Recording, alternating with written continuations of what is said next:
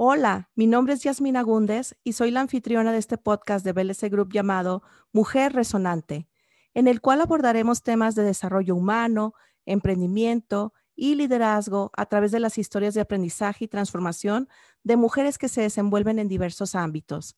Les invito a que me acompañen todas las semanas a escuchar estas vivencias que ellas nos compartirán para extraer píldoras de sabiduría que nos inspiren, nos empoderen y nos muevan a todos y a todas a buscar mejorar no solo nuestras vidas, sino a detonar nuestro poder para transformar nuestro mundo.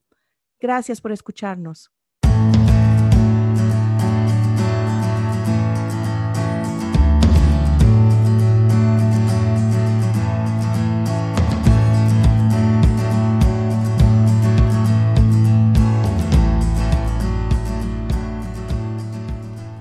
El día de hoy estamos arrancando el episodio número 8 de nuestro podcast Mujer Resonante, en el cual tenemos como invitada a Hilda Rosa Barrera, una mujer muy apasionada y con convicciones muy fuertes, que desde hace 20 años llegó a México desde Cuba en búsqueda de nuevos retos y oportunidades. Su amplia trayectoria dentro de las artes escénicas la ha llevado a dirigir diversas compañías de danza contemporánea dentro y fuera de México, y asimismo a desempeñarse no solo como maestra, bailarina profesional de danza contemporánea, directora coreográfica de múltiples comedias musicales, capacitadora, conferencista, sino además como emprendedora, abriendo junto con su hija Legna su propio estudio Signos Wellness, un proyecto de vida que tiene como finalidad desarrollar los músculos internos y externos, la espiritualidad y el equilibrio de cada persona. Hilda es una persona que busca seguir creciendo, no solo profesionalmente, sino como persona y en este proceso espera seguir impactando las vidas de otros y otras a través del arte y del bienestar en comunidad. Continúa con nosotras a lo largo de este episodio para que tengas la oportunidad de conocer y aprender de las experiencias de vida de Hilda, quien sin duda es una mujer resonante con gran ritmo en el alma. Empezamos. Hola, ¿qué tal? Eh, oh. Bienvenidas todas y todos a nuestro episodio número 8 del podcast Mujer Resonante, en el cual tengo una invitada que no tiene ni idea lo que la correteé para que estuviera el día de hoy aquí. es una persona muy ocupada, con muchos proyectos. Eh, mi querida Hilda Rosa Barreda, bienvenida, ¿cómo estás? Ay, muy bien, muy bien. Es una alegría muy grande, o sea, no tiene límites el poder eh, platicar contigo, verte después de tantos años y la verdad es como, como recordar, recordar años muy bonitos para mí, para ti, para el grupo, para nosotros, ¿sí? De verdad que sí. Ay, sí, la verdad que yo te recuerdo con muchísimo cariño. De hecho, déjame decirles, yo tomé, incluso fue mi maestra, aparte de mi amiga, maestra de salsa, eh, por ahí hay unos pasitos que yo traigo gracias a ella. Y también amplié mi repertorio musical de salsa todavía es, ¿eh? las canciones que aprendí contigo, Hilda. Y bueno, pues para empezar, me gusta casi siempre preguntarles a las invitadas, bueno, ¿quiénes son? Eh, con tus propias palabras, me gustaría que nos platicaras a la audiencia quién es Hilda Rosa Barrera. Vaya pregunta. Sí, es, son preguntas como muy difíciles porque a lo largo del camino de, la vida eh, vas eh, quitando cosas, poniendo, porque en el desarrollo personal las necesidades del, individuo cambian con el tiempo, pero siempre tu esencia eh, está permanente. Fíjate que yo soy una persona muy soñadora, pero que me gusta llevar adelante los sueños, o sea, los sueños no se quedan en una nube, o sea, me gusta aterrizarlos y luchar por ellos, y ahí, ahí, ahí, ahí, soy, soy muy perseverante, o sea, ya, ya para ir etiquetándome un poco, o sea, soy muy soñadora, soy una mujer, una persona muy perseverante, cuando quiero algo, ahí estoy, estoy, estoy en la búsqueda hasta que encuentro, encuentro y nunca el encuentro eh, tiene un final, porque siempre es algo, quieres más, quieres más, quieres más, pero sí me gusta, soy muy perseverante, me gusta mucho a la honestidad. Eh, eh, me, gusta que, en el entorno donde, estoy, donde esté trabajando haya eh, energías iguales, haya transparencia y que haya armonía. Me gusta mucho la armonía y la tranquilidad. Entonces, por ahí más, o menos, ¿eh? Y la alegría. Ah, no, ¿eh? faltar. Realmente lo transmites totalmente. Y, y, déjame platicarles nada más un poquito. Hilda, ella es, es bailarina de danza contemporánea profesional, también es maestra, es también coreógrafa y creo que me quedo corta con todo lo que digo, pero me gustaría que nos dijeras así a grandes rasgos en qué andas ahorita para que las personas se ubiquen, pues en qué área tú te desenvuelves. Fíjate que, que estoy en un proyecto personal que iniciamos hace dos años mi hija y yo. Ah, mi hija directamente profesionalmente no se dedicó al arte, pero hazte cuenta que bebió de su madre todos los procesos y todas las cosas. Entonces, eh, abrimos un, una marca personal y, pues ya empresarial, porque es un proyecto, es un estudio de entrenamiento físico para mujeres que se llama Signos Wellness.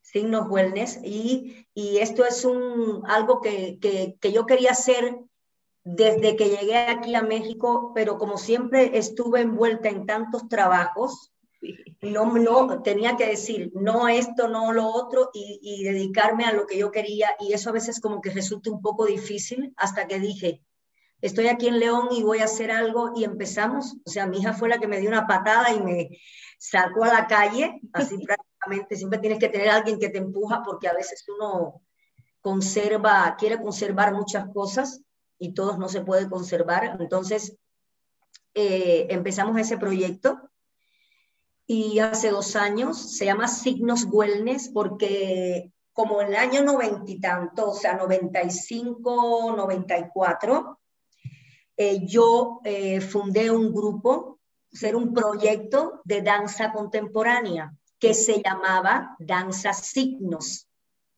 porque danzas, o sea, signos como tal, es un grupo, ah, es una revista signos que hay en, una parte de una provincia de Cuba. Okay. Entonces, esa revista agrupaba escritores, eh, pintores, había un grupo de pintura ah, eh, eh, primitiva y abstracta que era de signos, pero no había danza. Entonces yo empecé a trabajar directamente con pintores en Santa Clara y le puse a ese proyecto Danza Signos. Ah. El proyecto tuvo como tres, cuatro años y ya yo después terminé ese proyecto porque empezaron a emigrar bailarines de la provincia para La Habana y ya mm, yo en un momento determinado quise regresarme a La Habana otra vez. Sí y, el proyecto lo, lo cerré, pero sí fue muy importante para mí y se quedó signos, se quedó el signos aquí. Y, lo cuando, así es. Y cuando empezamos con esto del proyecto, la primera que me dice, bueno, ¿y qué nombre tendrá el proyecto? Y, mi hija me dijo, signos, porque ella vivió todo el proceso cuando era una adolescente. Se le quedó grabado ese nombre, mira. Ándale, signos. Y yo, sí, signos porque de cualquier manera no es un proyecto de, bailarines profesionales, ni es un proyecto de una escuela de arte, ni nada, es un proyecto donde es un estudio, es un lugar, es una comunidad de mujeres de todas las edades, o sea, no, sobre todo niñas no, pero a partir de 12, de 13 años, porque tengo una alumna que es la más peque de, de la comunidad Signos Wellness, que tiene 13 años, y tengo personas, mujeres de 55, 60 años. Entonces es como una comunidad para hacer un entrenamiento físico eh, muy ligado al trabajo del bailarín, pero en elementos básicos. Trabajamos parte de la barra, trabajamos algo de pilates, de estiramientos de yoga, trabajo funcional. Es un poco siempre yo buscando lo que yo aprendí en los años de mi vida. O sea, el bailarín en esencia tiene una destreza física increíble, pero tiene eh, una fortaleza y un equilibrio mental muy fuerte, porque ese trabajo viene muy unido al trabajo mental. O sea, todo lo que tiene que lograr un bailarín en un entrenamiento físico tan fuerte, en pararse en un escenario. Entonces, es lo que yo lo que buscamos, mi hija y yo en ese proyecto es es esa mezcla, esa fusión de ese trabajo físico con ese trabajo mental y ayudar a transformar eh, la vida de muchas mujeres en cuanto a hábitos, porque a veces estamos cansados de estar haciendo como lo mismo en nuestra vida y qué hacemos. Entonces es darle como las herramientas para que para ir buscando cambios, generando transformaciones. Eso en realidad es lo que me fascina a mí en, en la vida, poder poder tocar y, ayudar a alguien, ¿entiende? Fíjate que, y que ahorita que tú me platicas el concepto, creo que tiene mucho tu huella en el sentido de que te gusta hacer comunidad, te gusta realmente crear una red en las que las personas no solo crezcan en la parte física, emocional, sino que también en esta parte social y que se den apoyo mutuamente. Y yo lo he visto a lo largo de todos los años que tú logras crear ese ambiente en el que las personas se apoyan mutuamente, se echan porras, se, eh, incluso se alegran por los logros de los demás, crean proyectos juntos. Y creo que mucho del valor que tú ofreces, ya sea como en tu, en tu área profesional, cuando tú eras docente, directora coreográfica y ahora que estás en tu propio proyecto emprendedor, creo que es mucho el signo de tu trabajo y de quién eres como persona. Fíjate que sí, esa es como mi huella, es mi marca personal, lo que siempre he querido hacer, de poder estar juntando, crear comunidad, que la gente se sienta bien, se sienta realizada, se sienta feliz, ame lo que hace. E, e, es, es, en realidad, esa es mi misión en la vida. Oye, tú eres como un catalizador de la alegría como catalizador. La verdad, sí, o sea, eh, transmites, conectas y así que entra en esa misma vibra. Sí. Y, muy, muy padre el efecto que todo lo que se va creando. Oye, y yo tengo varias preguntas que quisiera hacerte porque tengo pues muchas. Todas las que, todas las que quiero. Me, gusta mucho platicar. y hace mucho que no platicábamos, ahora imagínate. Oye, y a mí me, me da mucha curiosidad saber, por ejemplo, si tú desde pequeña te sentiste inclinada por la música, por el baile, o que si tuviste algunas influencias. Yo siempre relaciono Cuba mucho con el baile, la alegría, la música, y como que tienen una gran historia en lo que es la formación de, bailarines profesionales. Si nos pudieras así como que remontar en esa época para ubicarnos nosotros y saber cómo, cómo lo viviste tú en tu infancia. A ver, platícanos. Fíjate que sí que eso es algo muy marcado en mi vida. Eh, pues parece ser que yo nací con, con, esa vocación, con esas condiciones, porque las condiciones físicas, la verdad, sí nací con ellas, o sea, mucha flexibilidad, eh, eh, físicamente la figura, siempre fui una persona muy delgada, o sea, todo. Y hubo alguien que fue una piedra angular en toda mi vida, y fue mi abuela.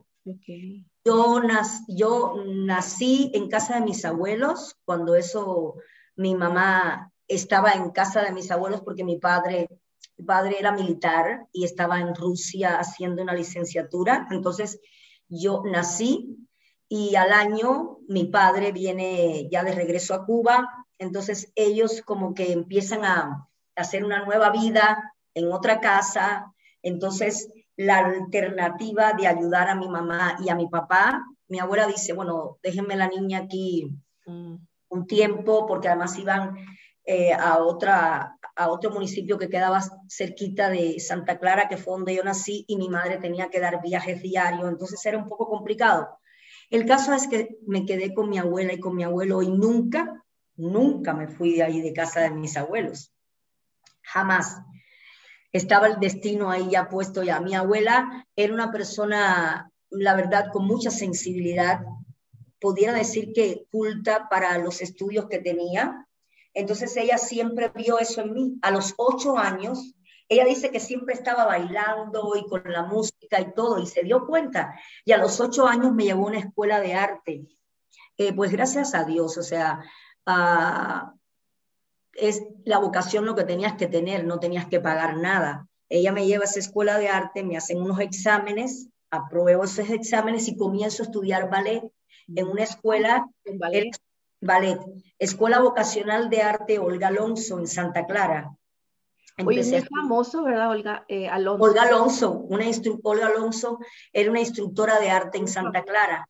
Entonces, la escuela se llamaba Escuela Vocacional de Arte y ahí yo hacía los estudios de mi escolaridad, mi primaria, mi cuarto grado, mi quinto grado, mi sexto grado, y por la tarde en la misma escuela, eh, todas las clases, todas las materias de ballet. Entonces, y comía ahí porque era, se le dice semi-internado. Ok. Porque no estás interno toda la semana, sino era todo el día.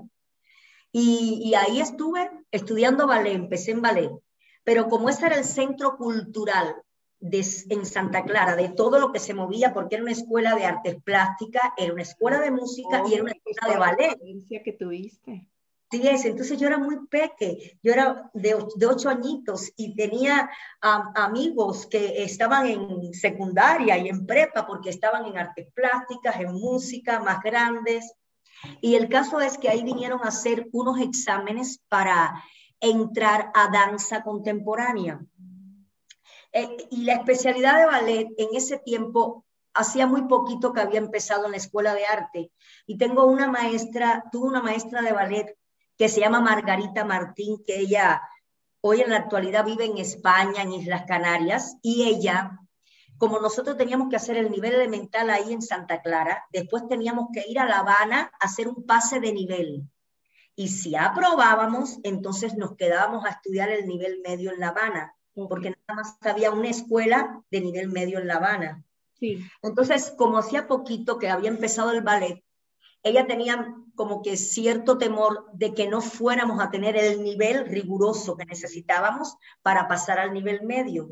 Y como ella siempre vio en nosotros esas condiciones para ser bailarinas, no quería que nuestro camino se truncara. Sí. Entonces habló con tres, éramos cuatro, tres amigas más y yo, para que nos presentáramos en ese examen de danza contemporánea, porque ya íbamos a estudiar a La Habana, o sea, nos teníamos que ir de ahí íbamos a estudiar el nivel elemental de danza, que era lo que yo estaba estudiando en Santa Clara, el nivel elemental de ballet, y ahí mismo el nivel medio de danza también. Y así mismo fue. Pues yo un día hice así, me presenté en los exámenes, duraron toda la tarde, exámenes muy rigurosos siempre fueron. Recuerdo que, que se presentaron como, siempre la cifra la tengo, se presentaron 42 alumnos. Y de los 42, qué bárbaro. Sí, yo soy muy numérica. Y de, y de los 42 alumnos, nada más aprobamos cuatro. O sea, las cuatro que estábamos en la escuela de ballet. Sí. Con 11 añitos, o sea, yo estaba cursando mi sexto grado. Mm. Y de ahí llegué a mi casa con todos los papeles, un bulto así de papeles de entrevistas que tenían que hacerme y de que tenían que llenar mis padres. Y oh sorpresa cuando llegué, mi abuela nunca, nunca me expresó tristeza, ni disgusto, ni nada. Imagínate tú a los 11 años que venga un hijo tuyo y te diga, me voy a estudiar lo que sea a México. A México, o sea. Y a esa edad, no, no. Y a esa edad, y en ese tiempo. Aparte. Oh o sea, tú dices, Ahora, tú me pongo a ver todas esas cosas y nosotros fuimos, yo y todos los compañeros que estuvimos en esa escuela y todos los que pasamos ese camino, como que de otro planeta, marcianos, sí. Y así es. El caso es que mi abuela me dijo, ok, tú quieres estudiar danza contemporánea en La Habana, le marcamos a tus padres y ellos son los que dan la última palabra. Ella era muy respetuosa con eso. Y yo recuerdo que habló, habló con mi mamá entonces mi abuela me dijo, tu padre está en el teléfono y tu padre va a hablar contigo. Qué nervios.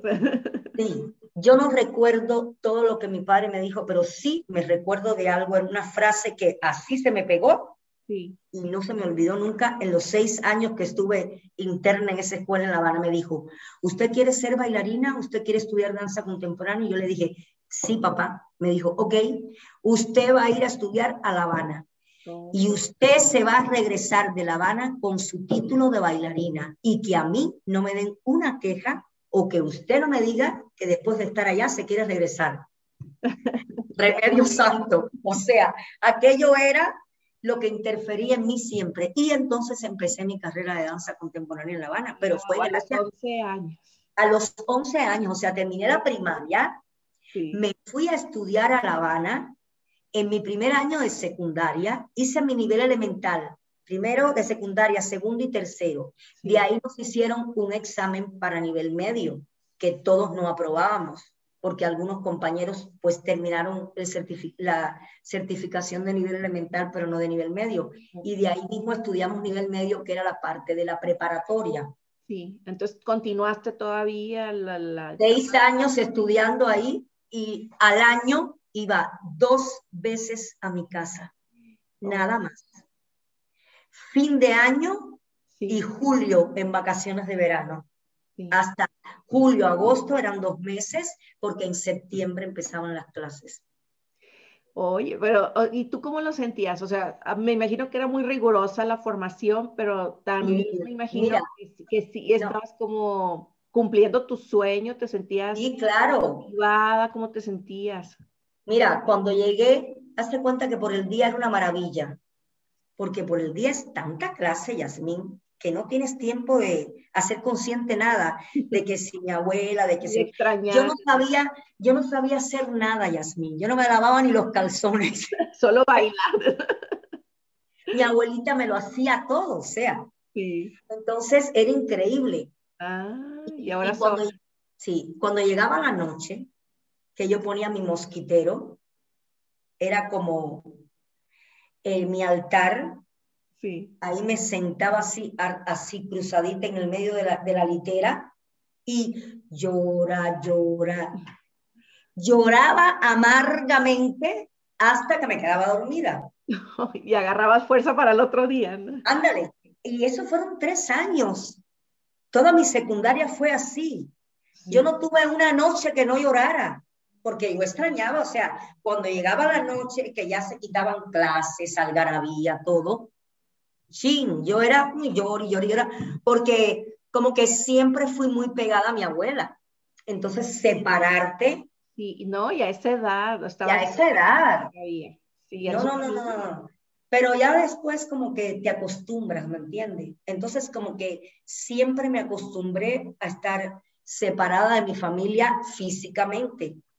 Porque la separación de lazos, de relaciones, de sentimientos, de emociones, pues eso siempre está junto, pero a nivel físico siempre estuvimos muy separados. Y yo me imagino que también tiene que ver con la vida de una bailarina que está presentándose en diversos escenarios, que está... Así es, así es. ¿verdad? Sí, así es. Entonces, siempre e, es un modo de vida diferente al de las otras personas y a veces te, yo recuerdo cuando estaba en La Habana, porque cuando yo me gradué de, de prepa, ya me gradué de danza contemporánea. Ok. Entonces, no había licenciatura en ese tiempo. Sí. la posición mayor, el grado mayor que había en ese tiempo era nivel medio superior, porque era, un, era más que un nivel medio. Así es, pero no llegaba a ser un nivel superior, un nivel universitario. Sí. Entonces me gradué y me fui perdón, regresé a Santa Clara con mi familia y hice unos primeros años ah, de, mm, eh, eh, trabajando como maestra, porque en esos seis años nos prepararon a nosotros como bailarines ah, y, también como maestra. Y como maestra. Entonces, empecé a trabajar en la Escuela de Instructores de Arte eso fue una etapa bellísima porque aprendí muchísimo. Imagínate tú, yo empecé a estudiar con 17 años y yo tuve alumnos, los primeros alumnos que tuve eran más grandes que yo, muchos. 20 años, o sea, yo era igual que ellos. Oye, pero ya eras así de que, te, que tenías esa autoridad y que te hacías escuchar como, bueno, te conocí yo, ¿verdad? Sí, sí, de veras, sí, así. y yo se decía a ellos, yo separaba mucho, o sea, y, y tengo gratos recuerdos y todos los comentarios que me hacen en Facebook y todavía de muchos que están en otros, en otros países, o sea, es increíble. Cuando yo entraba al salón, Yasmín, yo me transformaba. Es como que entras en trance, es como el escenario. Cuando entras a bailar, es otra cosa. Cuando yo empiezo a dar una clase, ya sea en esa escuela de instructores de arte, en la Escuela Nacional de Arte, en ELISA, donde estuve también, y ahora en este espacio que es mi espacio, yo entro como en catarsis, soy otra persona.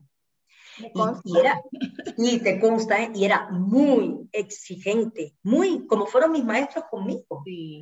Sin maltratar a nadie, porque sin maltratar, sin ningún maltrato psicológico, al contrario, siempre me ha gustado mucho es sacar lo mejor de la persona, o sea, eh, puedo darme cuenta con una facilidad increíble hasta dónde puede llegar esa persona y hacerla pasar sus límites. Entonces era un, vaya, miedo cuando entraba al, escenario, al, al, salón de clases, pero en buen plan. Cuando salíamos, era risas, eran mis amigos, eran mis amigas y nos íbamos a hacer muchas cosas y yo siempre se los dejé claro a ellos. Cuando yo estoy en el, en el salón de clases, no soy la amiga que está afuera, es otra persona. Y sí. Sabías poner muy bien la, la línea. Sí, sí, y eso me sirvió mucho, porque además de todo, o sea, pues la exigencia, cuando estás en una escuela de arte, por ejemplo, cuando estás con otra gente que no son profesionales, no puede ser, no, puede, no la puedes medir mm. igual, pero no puedes dejar de ser exigente, porque yo siempre quiero lograr en la otra persona lo que quiero para mí. O sea, yo quiero en el otro lo que yo quiero para mí. Como yo quiero para mí lo mejor, yo tengo que querer en el otro lo mejor. Sí. Entonces, no puedo ir a dar una clase para perder el tiempo, para ganarme el dinero. Bueno, me gano el dinero, pero hago lo que me gusta hacer. Sí, y realmente eres muy apasionada y se nota y realmente tiene, muestras un interés genuino por el avance de los alumnos y alumnas. Oye, y te quiero preguntar, eh, pues, yo sé que viviste muchas cosas en Cuba eh, que fueron formándote en la profesionista que eres, profesional que eres, y con el tiempo, bueno, llegaste a México. Eh, me gustaría preguntarte qué fue lo que te motivó a venir a México o cómo se dio la oportunidad, si nos pudieras platicar. Porque ya de aquí ya te asentaste, ya te quedaste, ya, ya, ya, me, soy mexicana, mexicana de corazón, pues de sangre cubana, pero mexicana de corazón, es mi segundo país. Fíjate que cuando yo me vine a México, estaba trabajando en el Instituto Superior de Arte, que es la Universidad de las Artes en Cuba. Okay. Después que te dije que me gradué de nivel medio superior y que empecé a dar clases, que formé el grupo, bailé con el grupo y con el proyecto, me regreso a La Habana otra vez. Okay. Entonces, eh, bailé en un grupo que se llama Si Somos, que la directora eh, es una coreógrafa y bailarina muy importante en Cuba, es americana ella, ya fallecida, que se llamaba Lorna Bursal. Entonces, yo empecé con esta maestra otra vez a bailar en su grupo, por el grupo de Así, en el grupo de Así Somos, de Lorna Bursal, pasaron todos los alumnos de danza, yo creo que muy pocos de, no pasaron por esa bonita experiencia. Entonces, me regreso a La Habana, me pongo a dar clase en la escuela donde estudié, en la Escuela Nacional de Danza. Voy a dar clases y voy a, a, bailar a ese grupo. Y ahí me pasé de la Escuela Nacional de Danza a la universidad, donde hice la licenciatura a dar clases como maestra. Entonces, estando dando clases en la Universidad de Arte como maestra, eh, viene, vienen del TEC de Monterrey, Campus Sinaloa, viene Gumaro, que era el coordinador de difusión cultural en aquel tiempo en Campus Sinaloa, y viene Javier Valdés Niebla, que era el DA en aquel tiempo que ahora es Life. Sí. El caso es que ellos fueron a, hacer, eh, a buscar un maestro de danza y un maestro de deporte, porque el maestro de danza que había en ese momento, antes que yo llegara, que se llama Humberto Gómez y era muy buen maestro, eh, él dijo, bueno, pues me voy a ir, parece que llevo un tiempo en el TED, se quiso salir y se fue a hacer otros proyectos. Entonces había otro maestro cubano en atletismo que se fue también. Entonces, como se fue ese maestro cubano de atletismo y se fue el maestro de danza, que era Humberto, que es mexicano, pero que es muy buen maestro, entonces dijeron, bueno, vámonos a Cuba y traemos dos maestros, un maestro de deporte, del deporte que sea, y un maestro de danza. Y yo recuerdo, fíjate, cuando Gumaro llegó a la universidad, a nosotros decimos ISA, que es Instituto Superior de Arte. Llevaba una playera azul marino. Soy como muy visual. Siempre estoy viendo las cosas de la naturaleza. Una película, La película, ¿eh? Llevaba una playerita azul marino y un mezclilla. Y yo bajando las escaleras de la facultad y como que él me pregunta que estaba buscando la decana, mm, que dónde estaba la decana, que estoy con otro, y ya le indiqué y yo seguí. Y yo pensé que era salvadoreño, nicaragüense, no sé. Todo menos mexicano. No sé por qué. No le captaste el acento. No, o sea, no conocía el acento mexicano. Entonces, el caso es que ya me voy. Y bueno, ellos me, me entrevistaron, o sea, me llamó la vicedecana, porque nosotros tenemos como, por ejemplo, por regla ahí en la facultad, o sea, si alguien eh, se va mandando a hacer eh, contratos de ayuda, asesorías a, diferentes países, entonces a mí me tocaba en ese momento salir.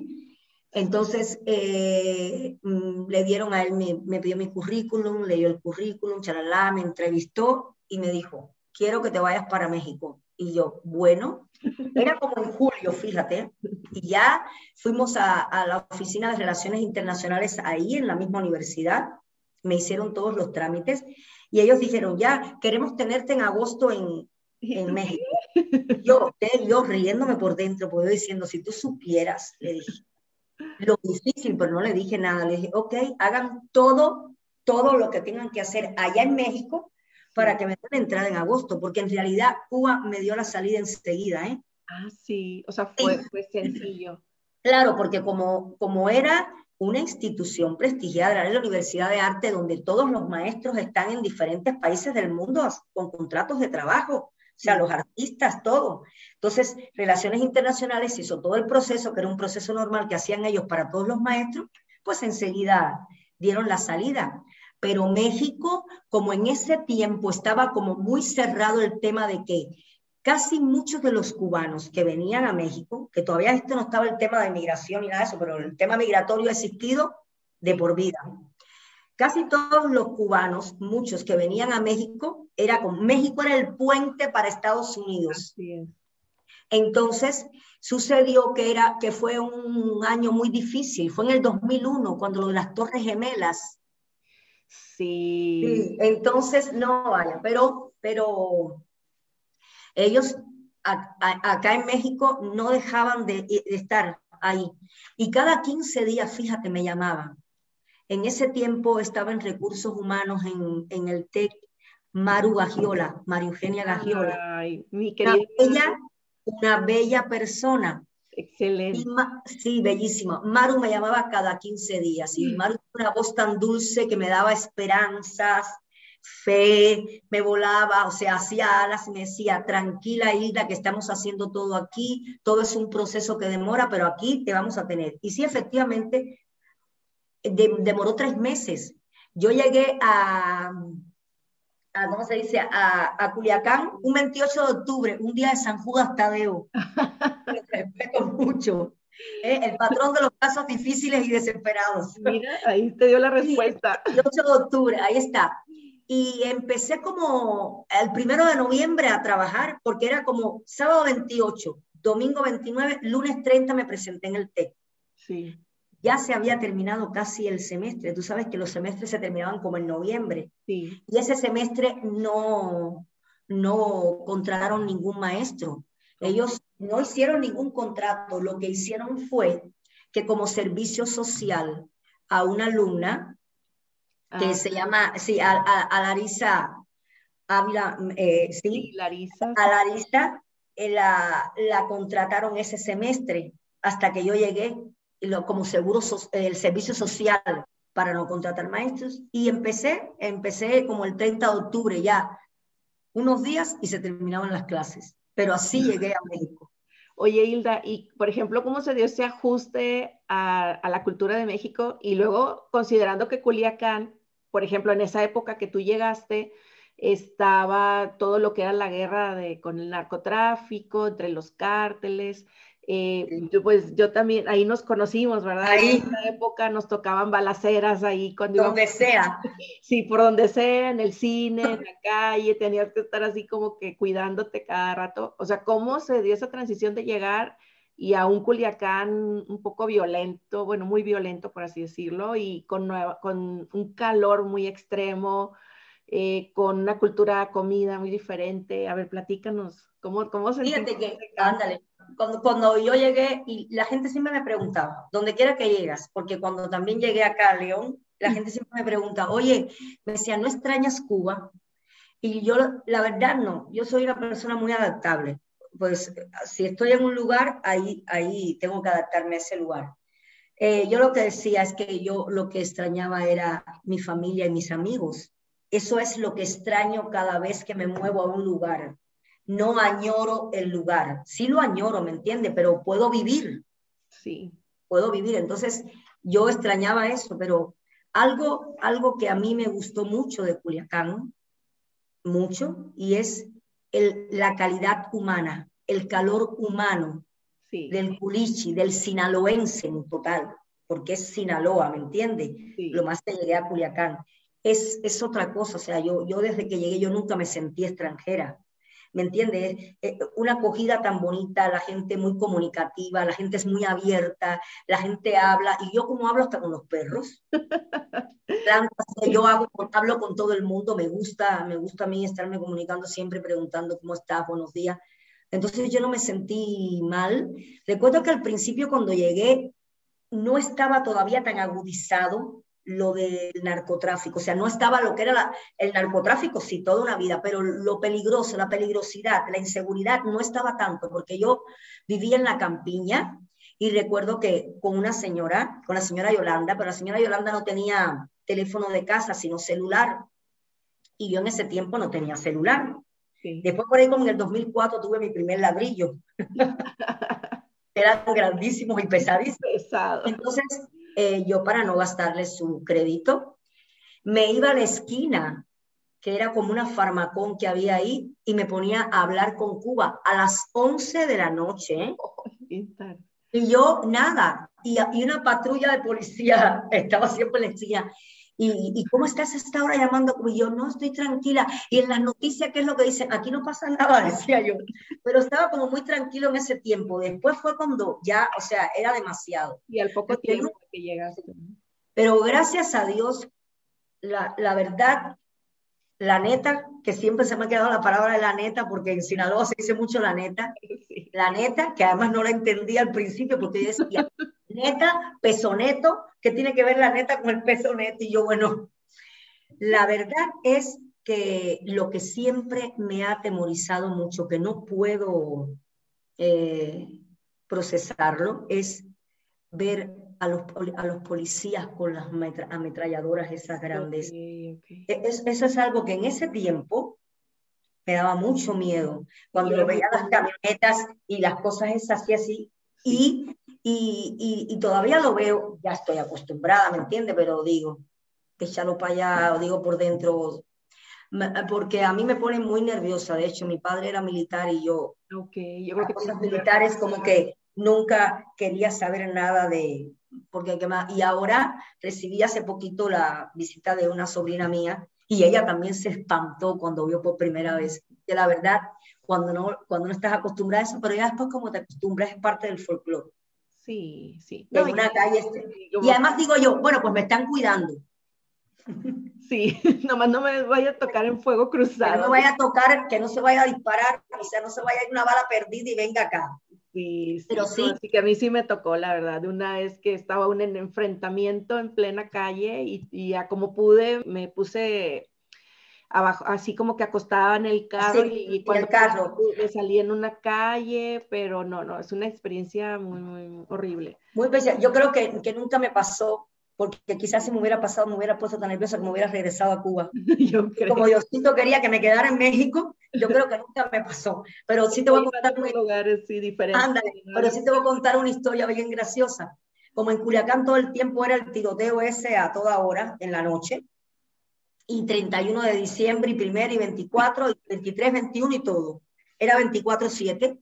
Una vez estábamos en la casa, Leina, mi hija y yo, y teníamos un perrito eh, chihuahua que se llamaba Eto. El Eto se, no los, no los robaron de la casa, pero en ese tiempo estaba con nosotros. Y ya ya no descifraba ya al principio si eran cohetes o si eran... y empezaron a soltar unos disparos, pero eran cohetes, al final eran cohetes. Y yo, Alena, pecho en tierra, parece que estamos en un en un bastión, yo pensé que estaba en Cuba, pecho en tierra, y me fui arrastrando. Yo estaba en la cocina y todas las ventanas eran de cristales, y con el arrastrándome por todo el piso hasta el cuarto. Y después éramos muertas de la risa porque eran unos cohetes. Era una festividad de una iglesia, yo creo. Pero ya hicimos el simulacro ya. ya estás entrenada, hija, ya te di el entrenamiento. Así es. Oye, Hilda, y hablando sobre, bueno, de tu pasión, una de tus pasiones que es la docencia, eh, y, hablábamos pues de que, de cómo eres una, una, maestra muy disciplinada, que realmente buscas que, aprendan muchísimo tus alumnos, tus alumnas, y cómo cambias una vez que termina la clase. Yo quisiera también preguntarte, por ejemplo, aparte de tu enfoque en la parte técnica, cuando tú das clases, ¿Por qué crees tú que es importante la, formación en general artística? Por ejemplo, para esos papás o mamás que nos están escuchando y a veces dicen, ay, ¿para qué va, va a clases de baile, de música? No le va a servir para nada. Mucho, yo he escuchado mucho ese comentario. Me gustaría que tú, que, que lo has visto, que lo has vivido a lo largo de los años, nos digas de qué nos puede servir o en qué nos puede apoyar en nuestra formación de nuestros hijos, todo lo que tiene que ver este, educación artística, que puede ser música, que puede ser baile, etcétera? Eh, la verdad que a mí el arte me ha cambiado la vida, totalmente. Mm, primero decirte que yo era, y te vas a reír, no puede ser posible, cuando le digo a la gente eso, o sea, se lo digo a mis alumnos, yo era una niña muy tímida. Sí, no me la digo, Sigo siendo una ah, persona tímida, fíjate, ¿eh?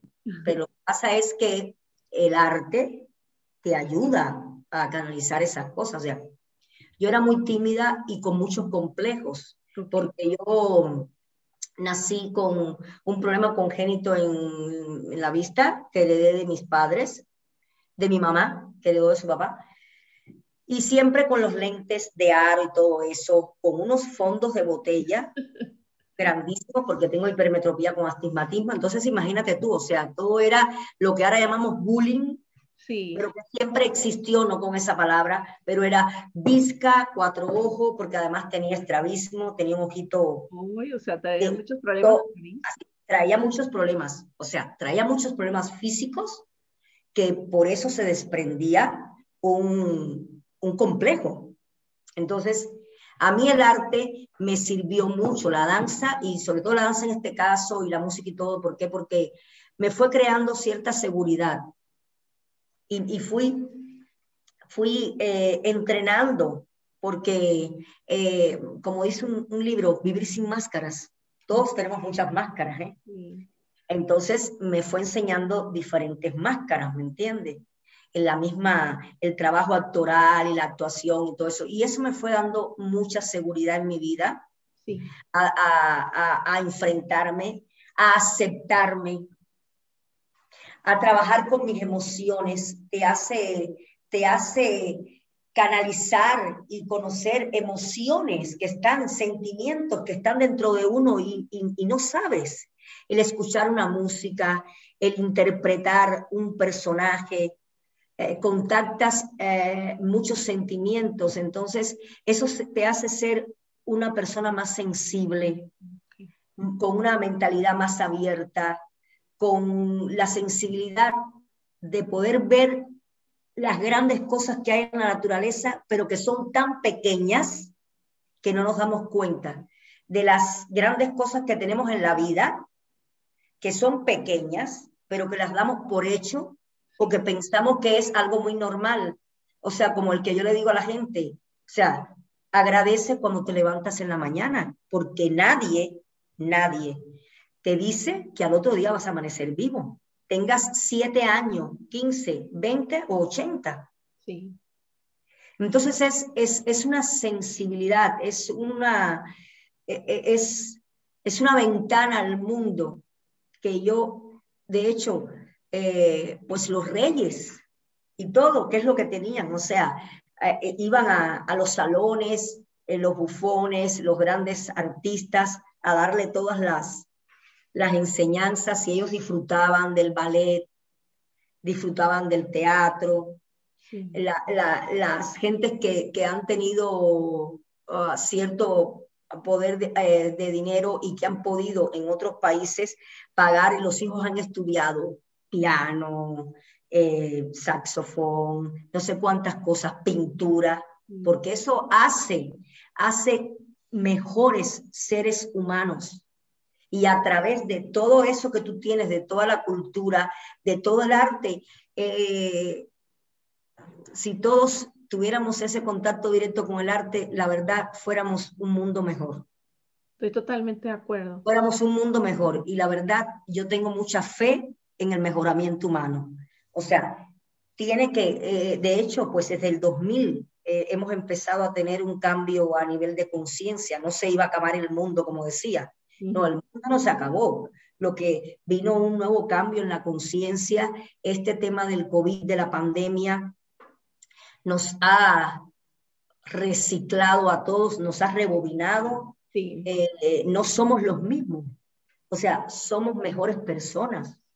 Ha existido la comunicación eh, y ya nos vemos más a los ojos, porque como nos han tapado toda esta parte de aquí, realmente tienes que verle a los ojos a una persona para hablar. Y muchas cosas, hemos estado siempre a veces inmersos en uno mismo y ni siquiera darnos cuenta quién vive al lado, quién pasa por frente de mí. Y la verdad, el arte me ha servido mucho para eso y también el país en el que viví y en el que nací antes de vivir en México, que fue en Cuba. Eh, en Cuba es, somos como muy, siempre estamos como que ayudando a este, ayuda al otro, este, todo el mundo se da la mano. Entonces, pues, pero el arte es importantísimo, o sea, el desarrollo, el desarrollo de la, de la sensibilidad y eh, el desarrollo de la apertura hace personas más talentosas, más capaces, más seguras, más humanas. Sí, totalmente. Es, es increíble. ¿eh? Sí. Oye, y ahorita que tú comentabas que, bueno, que tú eras una niña tímida, y a través de la, del baile, de la música, fuiste desarrollando una mayor seguridad en ti misma y una, yo pienso que un modo, encontraste un modo de expresar quién eras y también ir descubriendo, ir tejiendo, ¿verdad? Fíjate, a mí me llama mucho la atención, hay un educador, bueno, una persona que realmente ha sido una de las grandes influencias en mí, en todo lo que yo hago, que se, se llamaba Ken Robinson, falleció hace poco tiempo.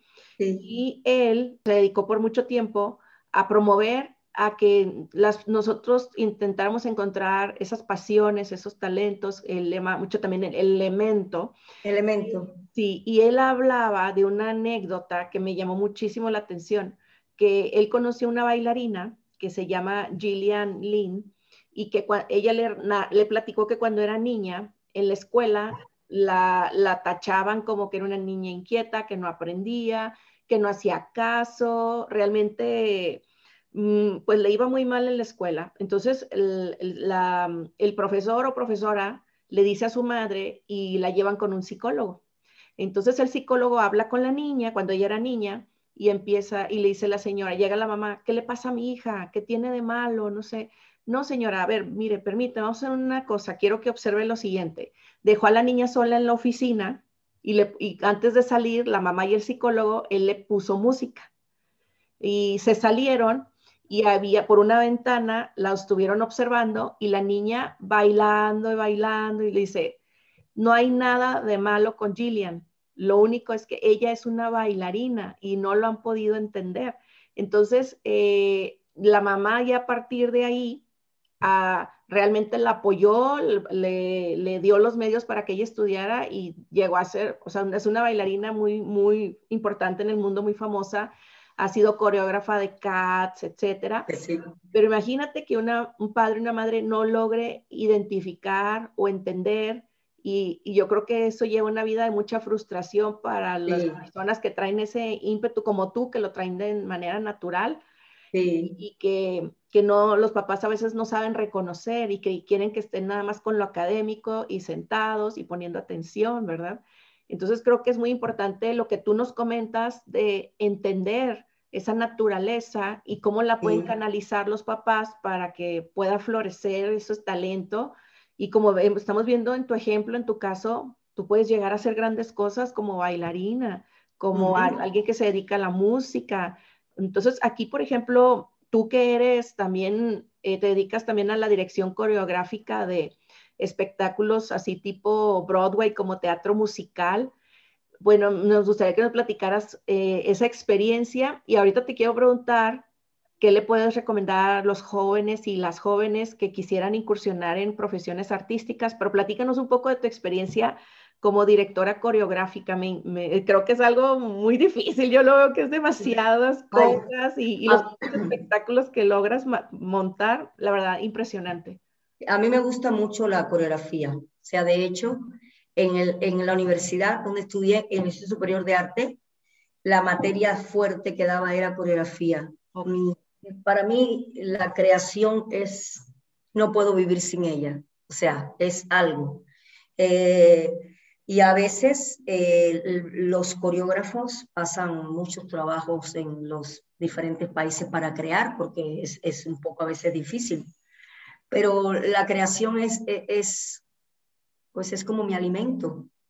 Yo estoy sentada y en este caso ahora que estoy mirando la carriola de mi nieto y me estoy imaginando, la transformo, no veo la carriola, veo una mesa o lo veo así. Y, siempre es, ¿me entiende? La creación me ha dado la posibilidad y la pauta para transformar la vida, como transformo los objetos, para transformar mis estados de ánimo. la música, el baile también, lo que tú decías, o sea, es importante. Yo a veces estoy, como digo yo, todos los sentimientos son bonitos, todas las emociones son bonitos. Hay días que uno está con nostalgia y la nostalgia es bonita. Y entonces pongo músicas nostálgicas y tristes y hasta lloro, ¿eh? Pero lloro bonito, lloro canalizando esa tristeza, porque en esa tristeza veo colores, me recuerdo de cosas y creo cosas, creo momentos y escribo y todo eso, igual cuando pongo una música alegre. Entonces la música ha servido mucho eh, en mi vida, o sea, porque el bailarín tiene que estar muy atado con la música. Y para mí fue una experiencia muy grande el venir a México, fíjate, porque yo las, el trabajo de, de creación que hacía era desde el punto de vista de la danza contemporánea, toda la línea de danza contemporánea. Cuando me vengo a México a, a trabajar al Instituto Tecnológico de Monterrey, en Campus Sinaloa, pues no es una universidad de arte, es nada. O sea, pero están las materias eh, extracurriculares, y dentro de eso está el deporte y la cultura. Y, y, en el, y en Campus Sinaloa y en todos los campus del TED de Monterrey un tronco muy fuerte eran las comedias musicales. Se hacían grandes espectáculos, o sea, grandes producciones. Ya quitaron las comedias musicales porque era un derroche de, de todo, ¿eh? Y nombre, paz, cuando llego yo, tas, comedia musical. Entonces, como comedia musical es totalmente diferente el trabajo creativo, el proceso creativo de la danza contemporánea, que es a través de la exploración, de la improvisación, de los sentimientos muy internos. Broadway es todo, ¿eh? Face to face, cara, todo, y cosas muy marcadas, y códigos bien, mm, eh, no cerrados, sino todo bien marcadito, así como dije. El caso es que cuando me tropiezo, la primera eh, comedia musical que tuve que hacer fue A Chorus Line. Ah, sí, yo la vi, yo la, vi, yo la vi. Line, sí, y fue un reto muy grande, eh, de, de, mucho llanto, lloré mucho, lloré mucho. Eh, recuerdo que tengo una amiga que hace muchos años no vemos y perdimos contacto, Yohin. Ay, Yohin. Yohin, Yohin sufrió conmigo, vivió conmigo todo ese proceso de sufrimiento y recuerdo que al final me hizo un regalo muy padre, un reloj, como que el tiempo, ¿me entiende? En tiempo terminaste, eh, el tiempo lo cura todo, el tiempo lo puede todo. Eso fue como muy simbólico ese reloj para mí. En ese momento no se lo dije, pero después, al cabo del tiempo, me fui dando cuenta de la simbología y de la analogía que tenía ese reloj para todo lo que había vivido en ese tiempo. El caso es, fíjate, que, que tuve en el proceso de Chorus Line em, un poco de dificultad, porque como yo vengo de una creación de contemporáneo, que es tu creación, o sea, y ahí no hay nada, es tuyo, es todo tuyo. Y tú eres el autor y tú eres el que lo diriges y tú en la comedia musical no, pues es una comedia musical a chorus line, donde tuvo un director, donde tuvo un coreógrafo, pero ¿cómo es? Entonces ahí tuve ciertas um, dificultades con el maestro de teatro en ese tiempo, porque cuando nos reuníamos él decía que, que mi coreografía uh, no se parecía en nada a la coreografía de A Line. Y yo, a ver, mis coreografías tienen la música de Chorus Line, que no se la puedo quitar porque es la música de, esa obra musical, pero yo, yo como coreógrafa, no puedo llegar, yo como coreógrafa de danza contemporánea, no puedo llegar, ver un video, machetear el video y decirle a mis alumnos, vamos a hacer esto. Bueno, porque mejor le pongo el video y que ellos lo hagan. Pues sí, para que te necesitaban. O sea, porque ahora la que está haciendo la coreografía de A Chorus Line no es el coreógrafo que hizo la obra musical. Entonces, yo respeto todo, y busco la esencia de lo que él quiso hacer en cuanto a las emociones que había que respetar, la caracterización de los personajes, ciertos trazos que tienen que, pero para mí era un trabajo diferente. Entonces yo lo veía desde mi punto de vista como coreógrafa de danza contemporánea, diferente a él que había tenido esa formación como teatro musical. Y así fue, y así fue, fui abordando todas las comedias musicales con mi esencia. Eh, y, claro que era diferente, ¿me entiende? Y de eso se trata en la vida, o sea, el éxito es, eh, somos tan iguales y tan parecidos, pero tan diferentes, y esa diferenciación en el trabajo de uno es lo que hace tener un éxito, de muchas maneras, ¿me entiende? Sí de muchas maneras. Entonces eso es lo que siempre yo he tratado de, ser, de estar, de ser congruente con mis pensamientos, con mis ideas, de que nada me, me, me, me quite del camino, aunque tenga que enfrentarme a ciertas cosas. Y son obstáculos que enfrentamos como creadores, como artistas, pero México me dio esa grandeza de poder aprender esta otra parte de lo que es la coreografía en teatro musical, que yo no lo hacía en, en Cuba. Sí, ¿y qué otras obras eh, estuviste tú eh, tras pues bambalinas como directora coreográfica? Uy, son, fueron tantas que ya me, a, a Chorus Line, calle 42, Second 40 Street, calle 42, a Cuatro José y una María, Back to the 80, ¿cuál más fue? 13, eh, todos los años. Las comedias musicales empezaron en el 2003, fue 3, 4, 5, 6, 7, 8, 9, 10, o sea, una pila de eh, eh, Disco Inferno. Bueno, sí, fue fantástico el trabajo. Me ah, eh, también Copacabana, increíble. mira, Copacabana.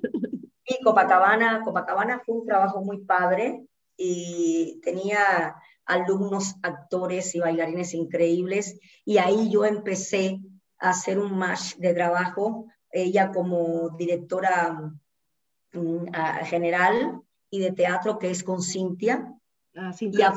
sí, que fue como en el 2006, creo que fue Copacabana, y a partir de ahí se empezó la amistad entre Cintia y yo, y fue pasando diferentes matices en la amistad hasta que, ¡pum!, el arte nos unió. Y ha sido muy fructífera esa relación de amistad. Sí, muy fructífera, o sea, y, Cintia es como mi hermana, ¿me entiendes? O sea, yo soy su hermana mayor.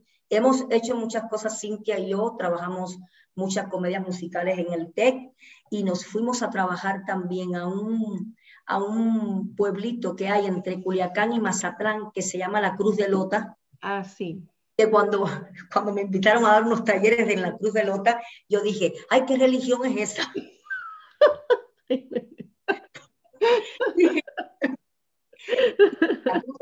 Oye, ¿qué religión es esa? No, no, no, no es una religión, es un pueblo. Ah, le dije, sí, le dije, sí quiero ir a ese pueblo para conocer gente, ¿me entiende?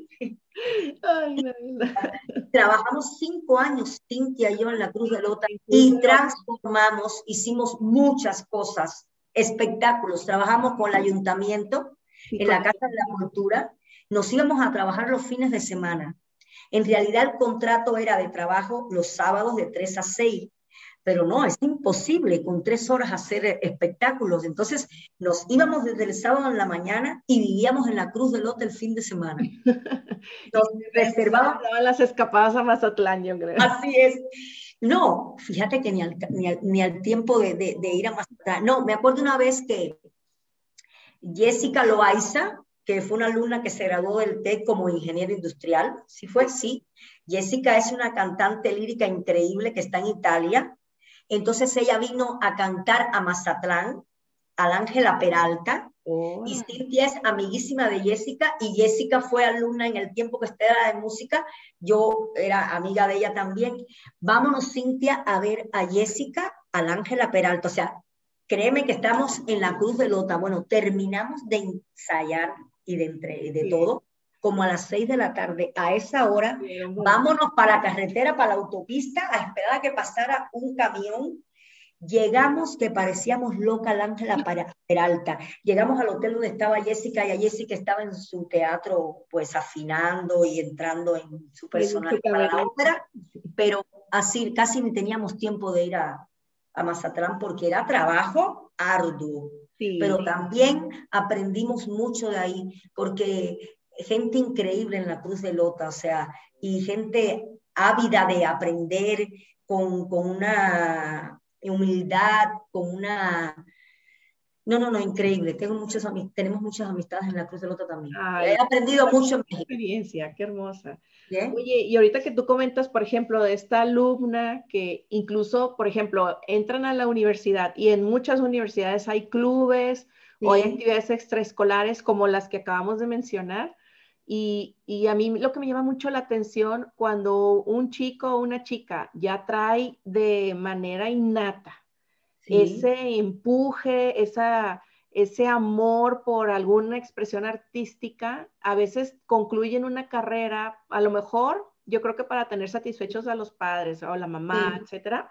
Así es. Yo, por ejemplo, eh, también, bueno, he dado en varias escuelas y en una, en, en, una preparatoria estuve tomando, estuve yo en el club de cinematografía. A mí me encanta mucho el cine. El cine. Me encanta la, la música, el cine, el baile.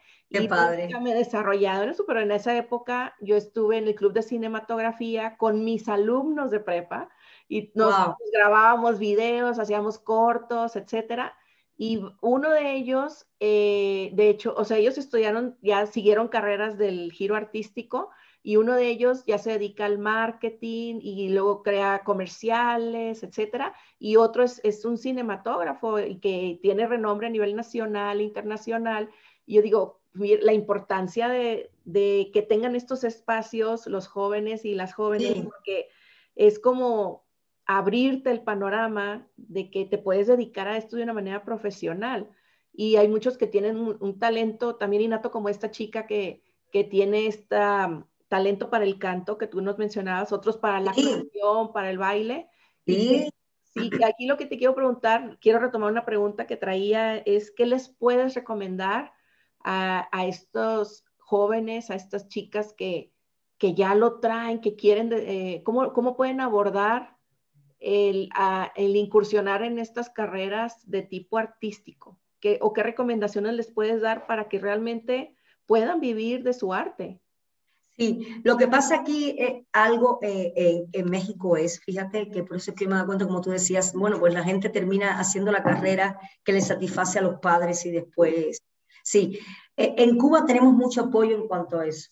En, Cuba una escuela, un artista, un bailarín, una escuela de arte tiene un valor, ¿me entiendes? Y haces una carrera, como también lo haces en Europa. Pero acá, para un padre para la gran mayoría, eh, estudiar una escuela, estudiar una carrera artística es no, es tirar el dinero por la ventana y no, mijo, te vas a morir de hambre. De hambre. Te vas a morir de hambre, pero te vas a morir de hambre si eres bailarín, músico, ingeniero industrial, contador, lo que sea. Sí. Porque lo más importante en la vida es que cuando a ti te gusta algo y tienes esa vocación, Tienes que ir tras ese camino, tras esos pasos. Tienes que, eh, ¿cómo se dice? Que hacer congruente tus sentimientos, tus gustos, tu vocación con lo que vas a estudiar.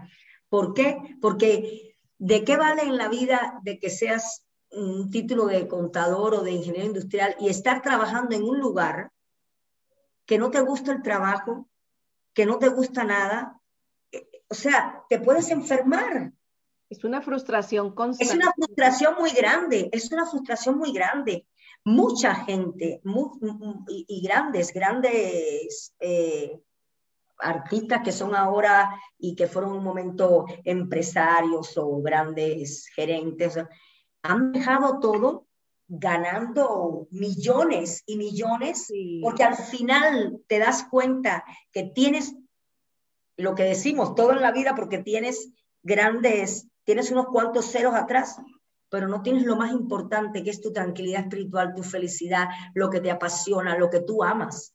Hay una frase muy importante que dice, ama lo que haces y lo que haces te amará mil veces. Cuando haces un trabajo que es, es tan importante, porque yo, yo le agradezco a Dios el haberme, el haberme puesto, yo, yo escogí a mis abuelos, a mis padres, al haberme puesto a mi abuela en mi camino, a mis padres, el haber hecho esta carrera, porque esto es lo que me gusta. Y con esto yo puedo ayudar a transformar la vida de muchas personas, ayudar, ¿me entiende? Entonces, a perseguir sus sueños, a seguir adelante, porque, por ejemplo, en el mismo TEC de Campus Sinaloa, pues esta niña Jessica se graduó de ingeniería industrial, pero al final es cantante de ópera. También tuve otra, hubo otra alumna, Citrali Ábalos. Citrali está por Bélgica y eh, estudió en Delfos, en Mazatlán, después de haberse graduado de ingeniería industrial. Sí, y se graduó de bailar en danza contemporánea, está en Bélgica. David Pinto, otro alumno que se graduó de mercadotecnia. Eh, Ale Torres también, que se graduó de, de comercio internacional, Ale, o no sé qué, de qué te graduaste, pero tremenda bailarina, o sea, entonces ellos persiguieron sus sueños, bueno, se hicieron las carreras que tenían que hacer y al final no están trabajando ni de mercadólogos, ni de ingenieros, ni de nada. El pan de cada día se lo están comiendo y ganando con lo que les gusta hacer. Y lo más importante en la vida, si vas a ser contador es porque te gusta ser contador. Si vas a ser ingeniero es porque te gusta ser ingeniero, porque al final esa es tu vida y no puedes vivir ni la vida de tu padre, ni la vida de tu hermano, ni de tu tío, ni de nadie. Así es. Entonces es como perseguir el sueño, seguir, seguir, seguir, seguir. Para mí eso. Yo estuve en un colegio, déjame hacerte un rapidito, en Culiacán, a la par que trabajaba en el T de Monterrey, estuve en un colegio en Culiacán, Culiacán que se llama Colegio Papalot. Yo creo que ahora le cambiaron el nombre, se llama Instituto Pero ellos tienen algo muy importante ahí. Hay niños desde maternal hasta secundaria. Ahí ellos trabajan, son ocho inteligencias. La musical, la kinestésica, o sea, y ahí con las, ellos les dan a los niños música, les dan danza, yoga, todo. Y ahí a través de eso, los padres se van dando cuenta ¿Qué es? Porque ese niño que es hiperkinético como la bailarina, como yo, pues es kinestésico. Sí. Es todo lo que es el movimiento. Puede ser un buen deportista, puede ser un buen bailarín o un buen músico, si el que tiene la inteligencia musical. Entonces, eso es importante en todas las escuelas, que, empiecen a desarrollar ese trabajo a través del arte y, del deporte, las diferentes inteligencias, porque todos, todos somos inteligentes. Todos. De diferente manera. Hacemos con inteligencia. Sí, y fíjate que esto que tú comentas creo que es muy importante porque también implica, como ahorita te hablábamos, de que los papás dicen, oye, quiero que estudies esta carrera porque si te a la música te mueres de hambre, etcétera. casi siempre la concepción que tenemos de inteligencia está muy relacionada con un paradigma tradicional que se enfoca mucho a, pues a lo que es la producción lingüística, a lo que es la precisión matemática, la exactitud, precisión, rapidez matemática, pero esto que tú comentas de la teoría de las inteligencias múltiples que viene en los estudios de Howard Gardner, qué bueno que lo trajiste a colación porque me gustaría enfatizar la importancia de cambiar nuestro paradigma de qué es inteligencia y entender que es, es una gama de diferentes talentos, habilidades que no solamente se reducen a lo lingüístico y lo matemático. Y en esta teoría que, que tú acabas de mencionar de las ocho inteligencias, hay carreras que están alineadas a cada una de estas inteligencias. Y por ejemplo, ahorita que tú comentabas de la inteligencia kinestésica, musical, también está la inteligencia espacial, o sea, cómo tú te mueves en un espacio y entiendes el movimiento, la perspectiva, etcétera. Como que es un conjunto de varias inteligencias, ¿verdad? Entonces creo que ahí les recomendamos eh, que, que, lean un poquito al respecto. La, en general son la, la inteligencia naturalista, la lingüístico, la lógico-matemático, intrapersonal, intrapersonal, intrapersonal musical y, me falta una. La kinestésica. Kinestésica. Sí, sí. sí, sí. es, muy bueno eso que acabas de decir. E, eso es importante, ¿me entiendes? Porque como padres, cuando tenemos ese conocimiento, podemos determinar y ver en nuestros hijos cuál, cómo podemos encauzar a nuestro hijo más que imponerle, ¿verdad? Algo que, aunque sea de buena intención, yo, yo veo que lo hacen con una buena... Y es de buena intención. Genuina, ¿verdad? Por el futuro de los hijos.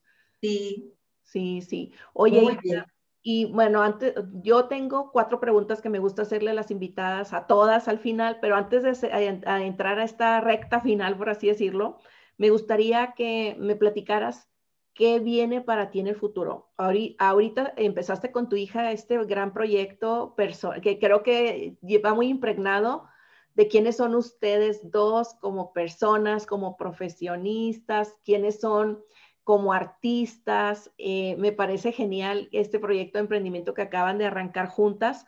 ¿Qué viene para ustedes en el futuro? ¿Qué, qué planes o qué proyectos? A ver, platícanos. Pues el proyecto es como está dentro de este mismo proceso que estamos haciendo, ah, un poco es eh, desarrollar más eh, la parte de la tecnología de clases en línea. Ok, ok. Tenemos, tenemos, o sea, hay un programa híbrido, o sea, tenemos alumnos en línea que nada más están en línea y tenemos alumnos que van al estudio presenciales y que tienen la posibilidad también de conectarse con esas clases en línea, pero es un poco hacerlo como más profesional porque ahora la tendencia, viene mucha tendencia en ese trabajo, pero es como seguir, eh, seguir estudiando este método que estoy haciendo. Eh, yo le puse a este método Balance Performance. No estoy descubriendo el agua tibia, el agua tibia está, no lo estoy descubriendo, no estoy descubriendo el agua tibia, pero es un balance performance porque yo quiero dar como esa sensación de que cada quien, a pesar de que hay ejercicios estipulados, puede ir buscando sus variantes y es como una mezcla de todo, muy ligado a como si estuviéramos haciendo un entrenamiento para un bailarín de preparación física y sobre todo en mujeres. Entonces es como llevar un poco esto, a ver si puedo eh, llevarlo a otros municipios, a otros, ir, ir desarrollando más la marca o sea, hacerla más expansiva. Y, yo, ah, desde un tema, y mi hija está muy metida en lo que es ah, el tema de la meditación y todo eso, porque todo vamos a ligarlo. Y con mindfulness, así. Sí, así es. Y, y, yo quiero trabajar todo lo que es la parte del Reiki. Ok, qué Porque a mí me gusta, o sea, yo traigo de naturaleza un don en mis manos. Okay. Entonces, quiero empezar a estudiar un poco Reiki, a certificarme bien y poder mezclar también dentro de esto esa parte.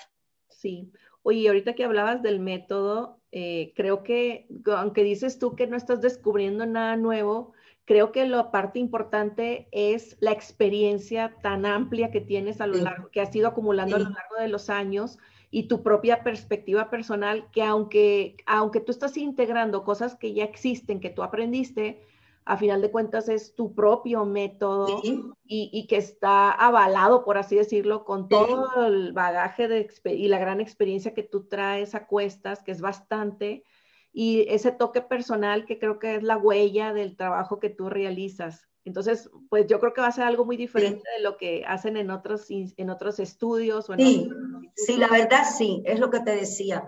O sea, en realidad, como mucha gente viene y me dice, porque como tenemos una parte de la barra, y hace como por ahí como en el 2, 3, 4 años salió una, un estilo de entrenamiento físico que se llama barré. Okay barré, que es eh, de elementos básicos del ballet en la barra y todo eso. Entonces sí tiene, la gente me dice, y, eh, ay, voy a este estudio que están haciendo barré, pero en mi estudio el barré que haces no es igual a los demás barré, o sea, es, es, es, diferente y de eso se trata, que cada quien vaya buscando su camino y vaya buscando en realidad lo que quiere y eso es lo que nos hace diferentes a unos de otros y cada quien, o sea, en, el gusto, en el en gusto se rompen géneros. Entonces, para gusto se han hecho los colores. Entonces, cada quien va a escoger su lugar, cada quien, quien va a escoger su color en dependencia de sus intereses, de, de, de, su visión, porque yo siempre digo de que, digo no, hay una frase muy importante que es que el hombre siempre ve lo que sabe. Mm, sí, sí. Tú y yo vamos a ver una película y tú ves en la película lo, a partir de tus conocimientos y yo veo en la película o en esa pintura que estoy viendo, en esa exposición, a partir de mis conocimientos. Y cada quien hace una apropiación y una interpretación muy particular. Entonces, así son las diferencias con los estudios, con las escuelas, con las técnicas, con los alumnos que están en una escuela, con los alumnos que están en un estudio, porque cada quien va buscando según su, sus criterios, sus, objetivos. Sí, incluso fíjate que extendiendo un poco esta idea que acabas de mencionar, yo sí soy una convencida de que lo que tú visualizas para ti es porque ya está dentro de ti. Ajá. Y lo que tienes que hacer es trabajar para moldear y llegar ahí, pero no puedes visualizar algo que no esté dentro de ti. No. Entonces. Ya está. Eh, yo he visualizado muchas cosas, y, pero lo, eh, en este trabajo lo más que me importa es, es lograr esa parte externa, o sea, en la otra persona que lo estoy logrando, pero para lograr esa parte externa tengo que lograrla en mí. Sí.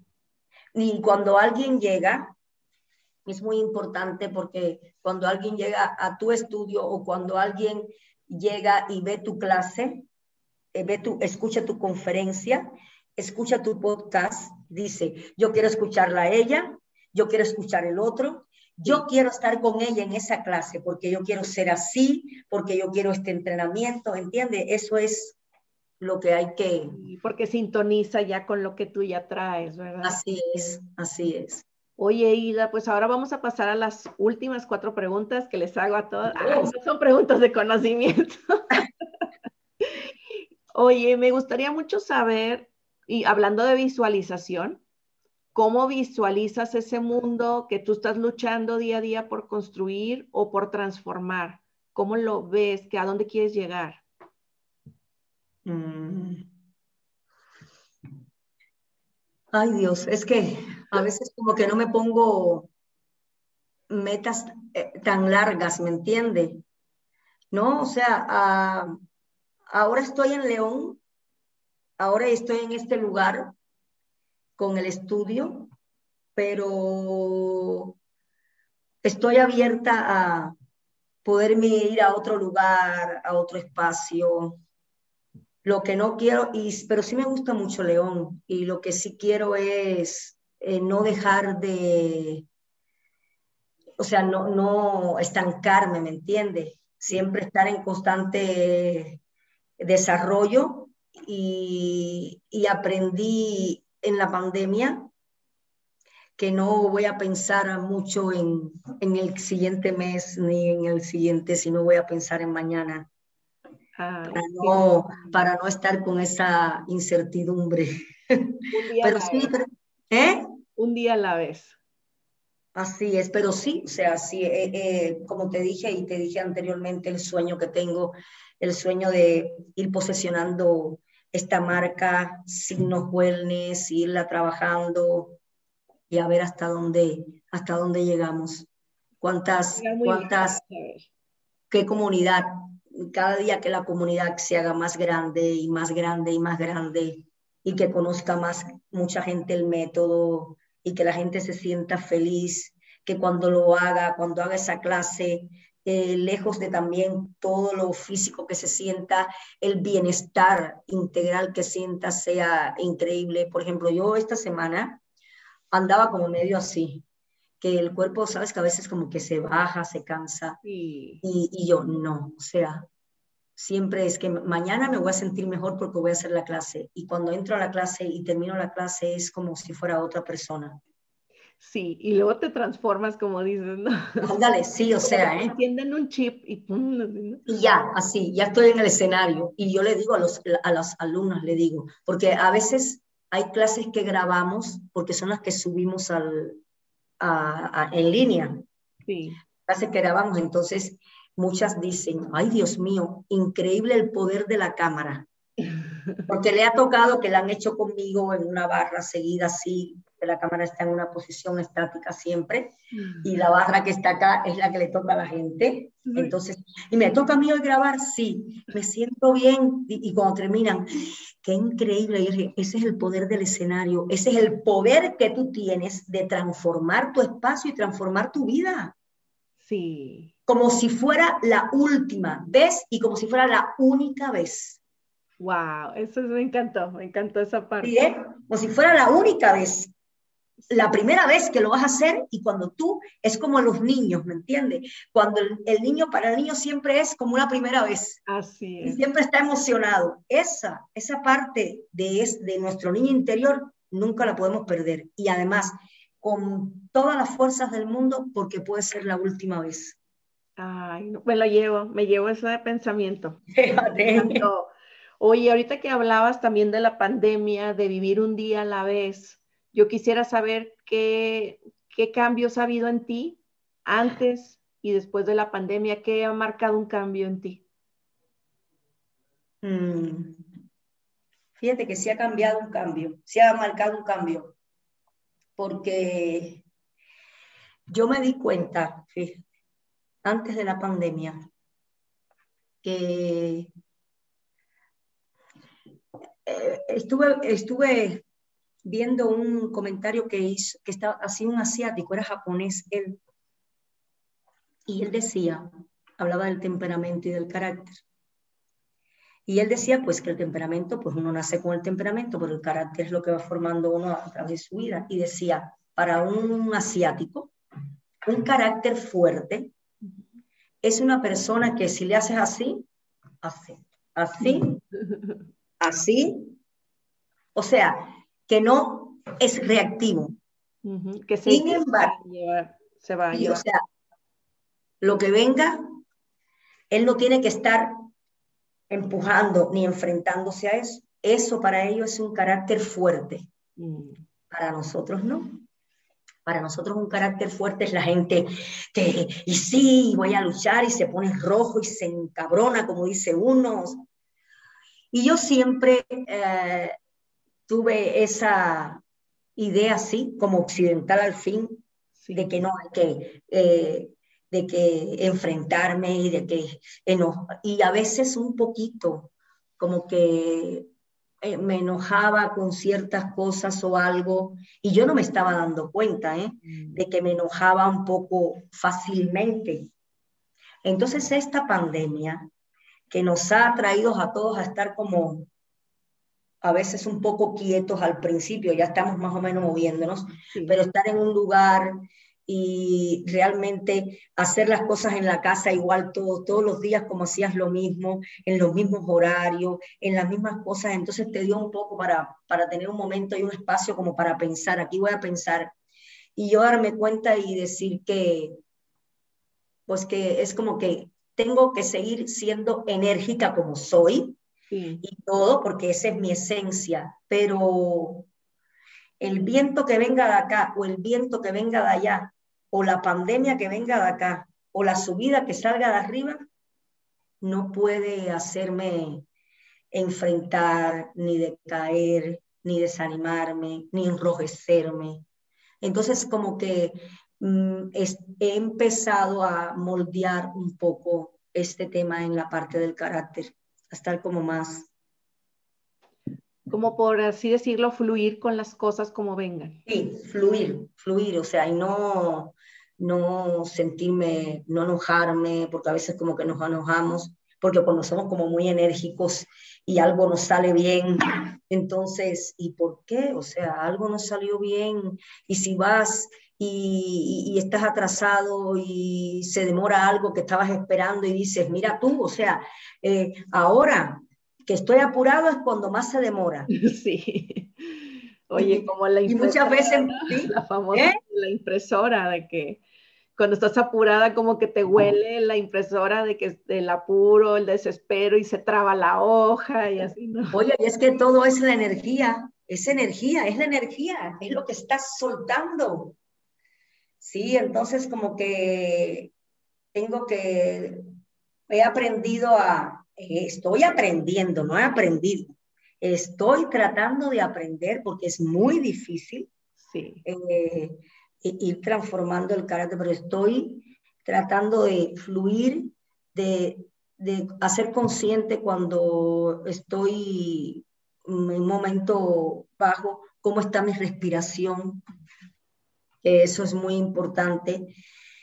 Y pues, en realidad, estar en los lugares que quiero estar y con las personas que quiero estar, con las personas que siento que en un momento determinado me quitan paz en mi vida, no quiero estar. Quiero estar mejor tranquila.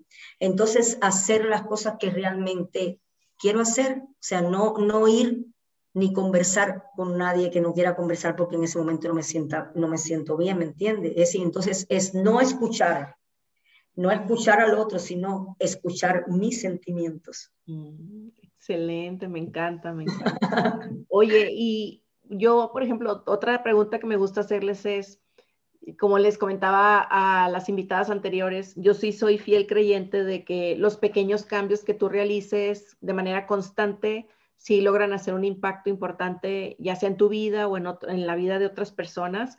Si las personas pudiéramos, realmente nos pusiéramos las pilas y dijeras, vamos a hacer algo, aunque sea pequeño, pero todos los días, para ir moviéndose adelante el mundo para que para tener un impacto positivo, ¿qué sería lo que tú recomendarías?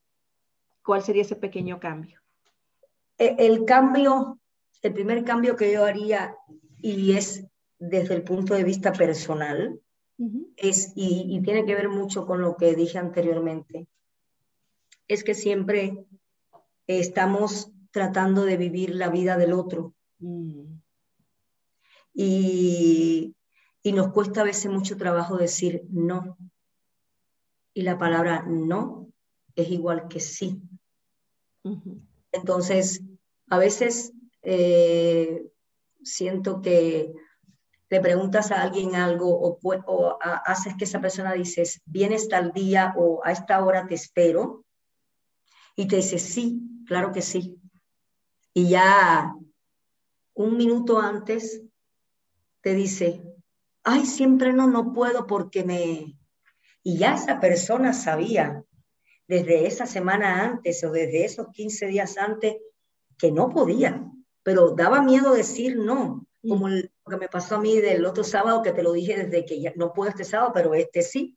sí. Entonces es un poco que es como una bola, es una bola de, de nieve, es algo que va, es como estoy quedando mal con este y estoy quedando mal con el otro, pero con quien primero estoy quedando mal es conmigo. Entonces es una bola de deshonestidad, de no sinceridad, por ejemplo, de que puedo ir por la calle y si llevo un papel o algo lo tiro, porque nadie me está mirando.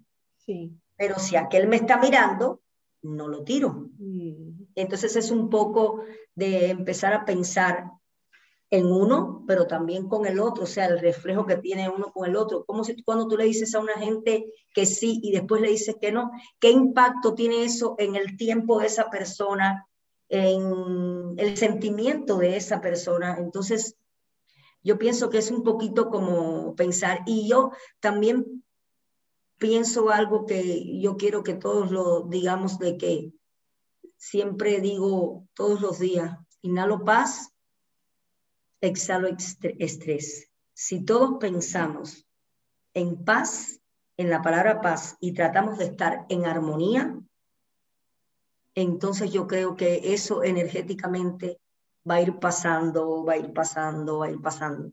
Se va a ir multiplicando ese Se va a ir multiplicando esa paz, ¿me entiendes? Porque al tú estar, quiero paz, quiero tranquilidad, entonces no estás agresivo, no estás reactivo, eso es en realidad todo lo que me ha traído la pandemia. ¿eh?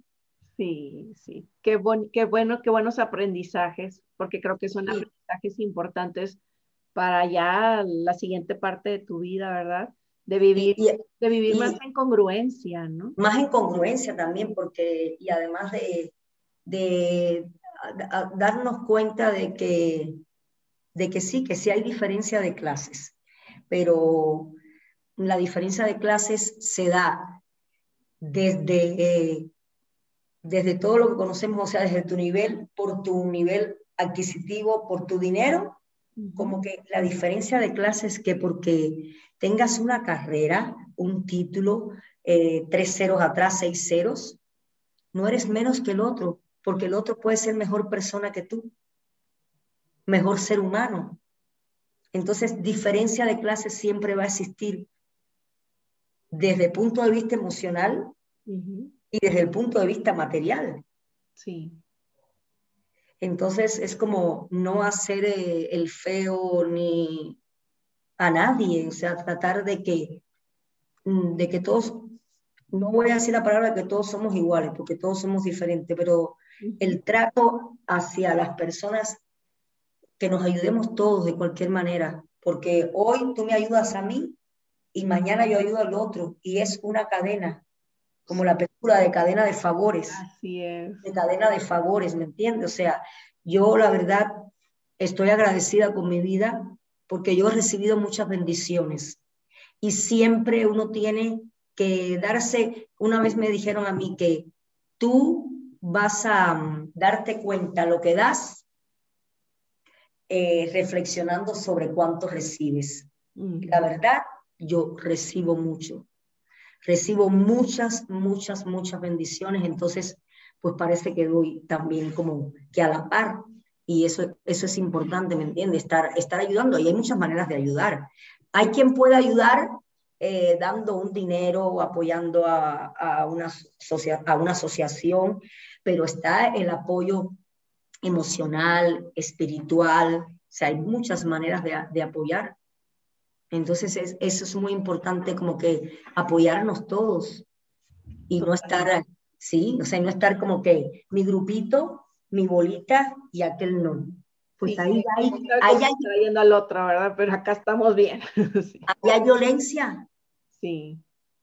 Una violencia porque va a haber un enfrentamiento, o sea, esto estás enfrentando tu pensamiento, tu forma de ser con el otro y ya no le estás aceptando. Entonces es, es, como la primera violencia.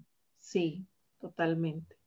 Muchas gracias. Y la última pregunta que tengo, Hilda, Ay, Dios. que nos, que nos compartieras, por ejemplo, qué contenido tú consumes, que te alimenta, por ejemplo, pueden ser videos, podcast, seguir a tal persona, libros, recomiéndanos música, ¿qué nos recomiendas para alimentarnos el alma, para alimentar todas estas personas? Me encanta, a ver, este, este, nombre es raro, yo sigo a, a un místico. Sí siempre escucho sus, sus videos, sus mensajes, que él se llama Sadhguru.